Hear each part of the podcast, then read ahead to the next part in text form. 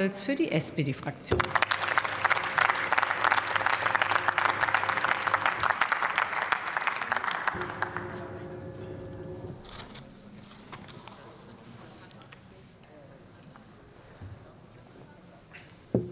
Sehr geehrte Frau Präsidentin, liebe Kolleginnen und Kollegen, sehr geehrte Damen und Herren! Zunächst, ich begrüße es ausdrücklich, dass wir hier den Raum haben, das wichtige Thema der Wohnungslosigkeit, der Obdachlosigkeit zu diskutieren. Ich bin auch froh, dass fast alle Rednerinnen und Redner im Vorfeld diese Gelegenheit genutzt haben, bis auf die immer wieder kaputte Schallplatte von rechts, die immer wieder mit den gleichen Kamellen, die auch nachweislich falsch sind, hier Sand ins Getriebe streut. Ich finde es unseriös und einfach nur menschenverachtend, wie Sie hier sprechen, und ich finde es der Sache auch überhaupt nicht angemessen. Und wenn Sie, immer, wenn Sie immer ununterbrochen reden wollen, dann würde ich sagen, halten Sie Ihre Emotionen auch mal im Zaun. Kommen wir zur Sache. Diese Bundesregierung hat von Anfang an das Thema Wohnungslosigkeit erkannt. Wir haben das im Koalitionsvertrag vereinbart mit einem harten Ziel 2030 Wohnungslosigkeit überwinden. Die Bauministerin hat von Anfang an das ganz oben auf ihre Agenda geschrieben.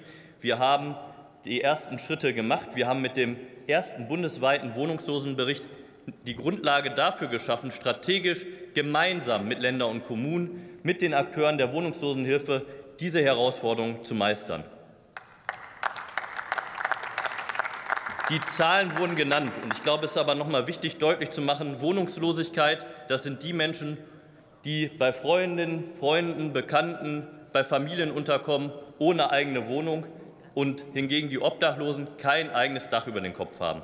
Das ist wichtig zu unterscheiden, weil die Ursachen hierfür auch sehr unterschiedlich sein können. Wohnungslosigkeit hat viele Gesichter.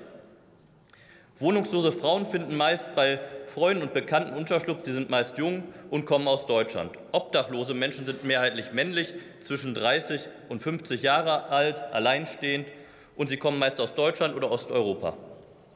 Etwa die Hälfte der Menschen, die vorübergehend in Notunterkünften untergebracht ist, sind Familien- oder Alleinerziehende.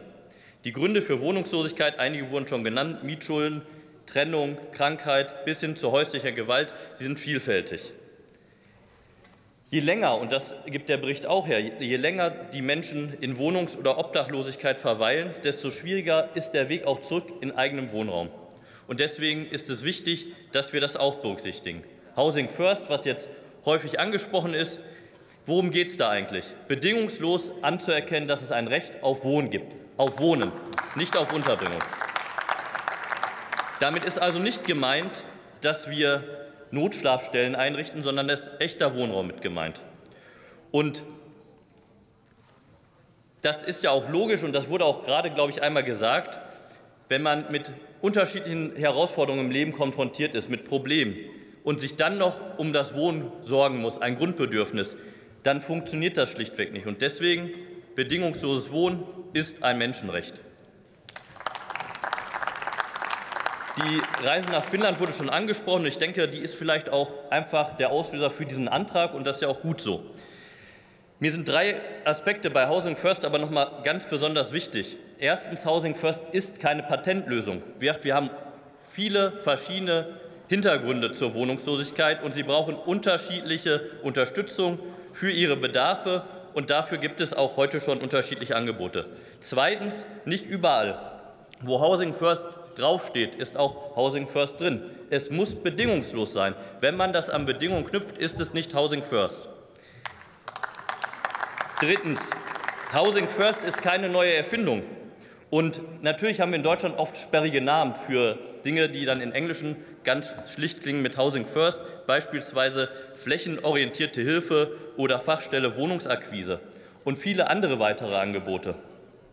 Ich möchte auch noch mal an dieser Stelle einen Dank sagen bei all den Menschen, die ehren- und hauptamtlich in der Wohnungslosenhilfe, egal bei welchem Angebot, aktiv sind, sich dieser Herausforderung stellen und tagtäglich sich um Menschen kümmern und sie dabei unterstützen, Hilfe zur Selbsthilfe. Herzlichen Dank, dass Sie diesen Einsatz tun. Und das einzig, das einzig Positive an dem englischen Begriff ist vielleicht, dass im gesamten Haus, selbst von rechts bis nach links, alle sagen, wir erkennen das bedingungslose Recht auf Wohnen an. Das ist ein Fortschritt. Dann brauchen wir uns nämlich nur noch darum kümmern, wie wir das in die Tat umsetzen. Herr Kollege, erlauben Sie eine Zwischenfrage aus der AfD-Fraktion? Ja.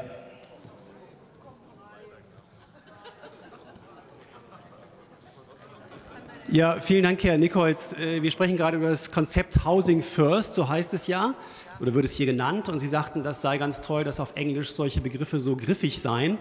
Und auf Deutsch gäbe es das nicht. Wie wäre es denn mit Wohnraum zuerst? Wäre das eine Idee? Wäre das eine Möglichkeit, auch Leute zu erreichen, die auf der Straße sind, die obdachlos sind und vielleicht nicht über äh, die englische Sprache so gut verfügen, dass wir einfach die Leute barrierefrei sozusagen auch sprachlich erreichen, die es angeht? Wäre das eine Idee?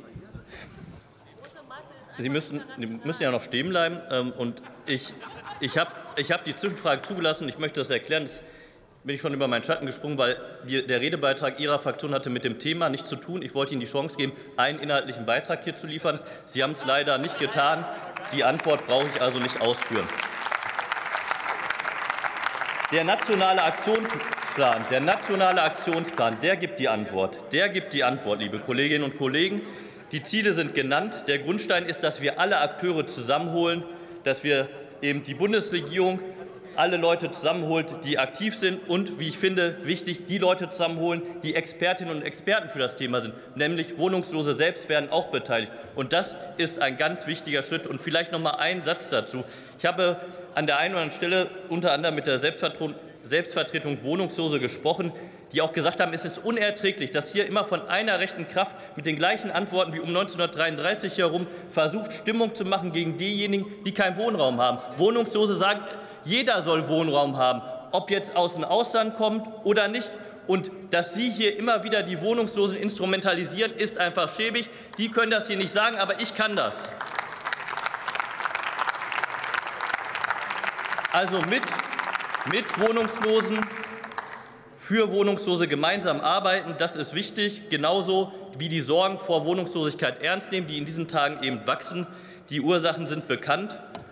Und einfach. Entschuldigung, Herr Kollege, erlauben Sie noch eine Zwischenfrage aus der AfD? Also ich glaube, es wird nicht besser. Deswegen würde ich meine Rede einfach kurz beenden wollen. Viele Wege führen in die Wohnungslosigkeit, oft eben nicht selbstverschuldet. Und deswegen nochmal, Wohnungslosigkeit hat viele Gesichter. Es geht uns alle an. Deswegen lassen wir uns gemeinsam dafür sorgen, dass wir diese Herausforderung meistern und eben uns nicht im politischen Klein-Klein oder Wahlkämpfen verlieren, sondern im Sinne der betroffenen Menschen handeln. Herzlichen Dank. Wort erhält Emilie